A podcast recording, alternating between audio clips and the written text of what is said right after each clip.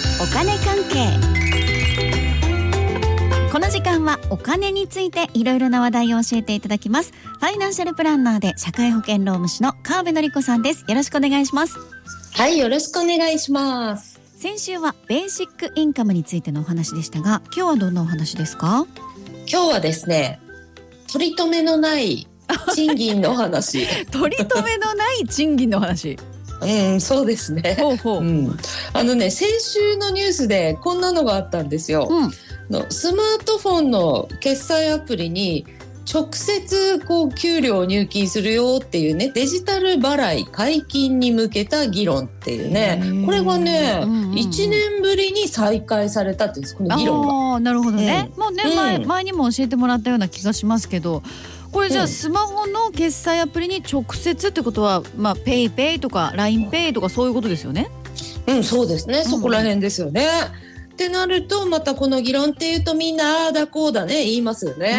うんうん別に全員がね給料は決済アプリに入るようにしなさいっていう話ではなくって、まあ、単にね選択肢が広がるっていうだけなんで、まあ、別にやりたい人はやればいいかなって思いますけどね。うんうん、確かに。強制じゃないですからね。もちろん、うん。うん。でもどうですか？もしも川辺さんが会社員だった場合でやっぱスマホ決済の方に給料って入れてもらうの選択します、うーん。例えばねそれによって給料が10%増しとかっていう魅力的なお得があればいいんですけれども、はいそういうお得がなかったら私は選ばないかな。えー、えそうなんですか？だってスマホ決済ってお得だからってことで川辺さんも使ってるじゃないですか。うん、めちゃめちゃ使ってますよ。うんあのスマホ決済で月5万から10万はね 使ってますからね。ね。かなりスマホ決済ユーザーじゃないですか。まあね、ううんん、まあでもね松尾さん、はいそれってこうスマホ決済へのチャージ方法としてね。あのクレジットカードからとかあとはススマホ料金、うんうんあのまとめて払いみたいなやつにした方がそっち側のクレジットカードの方へのポイントもたまるじゃないですか。あなるほどそっか会社から直接スマホ決済に入金してもらうっていうよりも給料はまず普通にもらってでクレジットカードからチャージするってほこう工程を増やした方がお得ってことですね。そう工程を1枚かませる。なるほど。その方がお得だから、うん、給料デジタル払いを選んだら10%増しですとかにしてくれないんだったら、うん自力でスマホ決済にチャージするわいと私は思う。そっかそっかまあ言われてみればみんなそう思うような気がしてきましたよね。うんえそう考えるとなんでこの給料デジタル払いっていう話が出てきたんですかね？あと会社と本人がいいんだったらこう今でもできそうっていうところも疑問ですね。ああ議論になったねっていうのはね、うんこれねあのうちのね事務所川辺商店うんやってますよね私ね。はい。それでアシスタントの愛ちゃんへ給料払ってるんですけど、うんその給料をペイペイでとかね、こういうのですよね。そういうことですね。うん。で、これね、今の流れからいくとね、松尾さん、はい。法律で、いろいろね、あってね、労働基準法第24条なんですけれども。賃金支払い5原則っていうのがあるんですよ。うん今から5つ言いますよ、5原則。はい。1つ目、通貨で払う。2つ目、直接労働者に払う。3つ目、全額を払う。4つ目、毎月1回以上払う。5つ目、一定の期日を定めて払うってのがあるんですよ。うわー労働基準法で賃金支払う5原則っていうのがそれなんですね。うん、という。ことは、もしかしてこれじゃあ川辺さんが例えば愛ちゃんにスマホ決済で給料を払ったらこれ法律違反とか？そうなんですよ。ねそう。だから議論がね、えあるっていうね。なるそうそうそう、そうなんですよ。うんあのそう本当のこと言うとその5原則の一つ目っていうのが通貨で払うっていうのがあったじゃないですか今はい言いましたよね。うん、で愛ちゃんもねあの使ってるんですよスマホアプリのね、あのペイペイ使ってるんですけれどもそれって通貨ではないですよね。そっかうん、だからダメなんですよ。ってことになりますね。そう、うんで実を言うと通貨っていう意味では口座振り込みのよくあるやつ？よくあります。はい。そうそれも通貨じゃないんですよね。あ、そうか。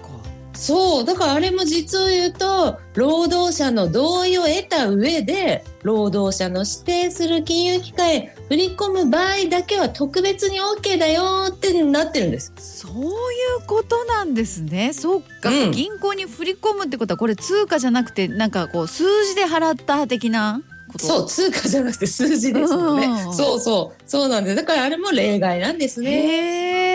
うん、であのお給料のねそのデジタル払いが OK になるためにはまた法律の例外にこうわざわざ追加するってことになるわけですよね。うんデジタル払い OK ですよっていうなんか法律ちゃんと決めなきゃいけないから議論ですね。うん。うん。まあ、ということで、ね、つまりねあのみんなのための利便性ってこともあるかもしれないんだけれども、うんこのね国の事情としてデジタル払いを進めたいなっていうのもわざわざ法律変えるってことはねあるんですよね。なるほど。もうだからうん法律に追加してまでデジタル払いをやる意味があるっていうね。そうだからこの議論がね始まってるわけですけれどもはいこれねなんとなくねもうすでに政府のキャッシュレス推しっていうのはもう分かってるじゃないですか。そうですね。ぐいぐい来てますね。そうそうそうそう。んでその理由っていうのは、まあ、犯罪防止というかね、うん現金だとこう足がつかないからいろいろ犯罪とか税金逃れとか悪いことに使われがちなのでデジタル払いというかキャッシュレス推しみたいのありますよね。うんうんうん。そうですよね。うんだからそういうこともあってこうマイナポイントくれたりしてどんどんうんしましょうしましょうって広げようってしてますもんね。うん、そうなんですよね。うんそれとねこの給与デジタル払いってねキャッシュレス推しにもまあつながるんですけれども、はい。あの外国人労働者にとってすごく便利なんだそうですよ。へえ。外国人の方がね、うんあの日本で銀行口座を開設するっていうのは結構いろんなハードルがあるそうであ労働者側も雇う会社側も大変らしいんですよ。あ。なるほど。うん、で、うんそこでねアメリカでは便利な仕組みがあるらしくって、うん。でアメリカってもともといろんな国の方がいるじゃないですか。はい。でなんかねペイロールカードっていうこう美味しそうな名前に私は聞こえるんですけど この確かに。ロねールっていうとこなんか美味しそうじゃないですか？美味しそうだけどカードで、ね、ペイロールカードっていう変わりますねうん、そうかカードだもんね。そう。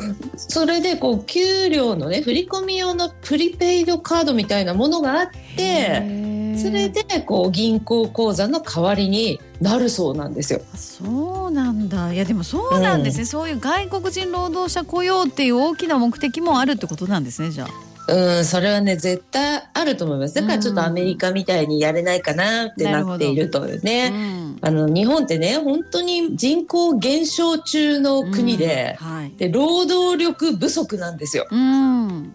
となると外国人労働者の重要性の声っていうのは本当に大きくなってきていますからね。うん、そうですよね、うん労働力不足で働く人が足りないっていうところですからね。そう、うんでもそれがまさか給料のデジタル払いがそういう問題の解決にじゃあつながるかもしれないっていうことなんですね。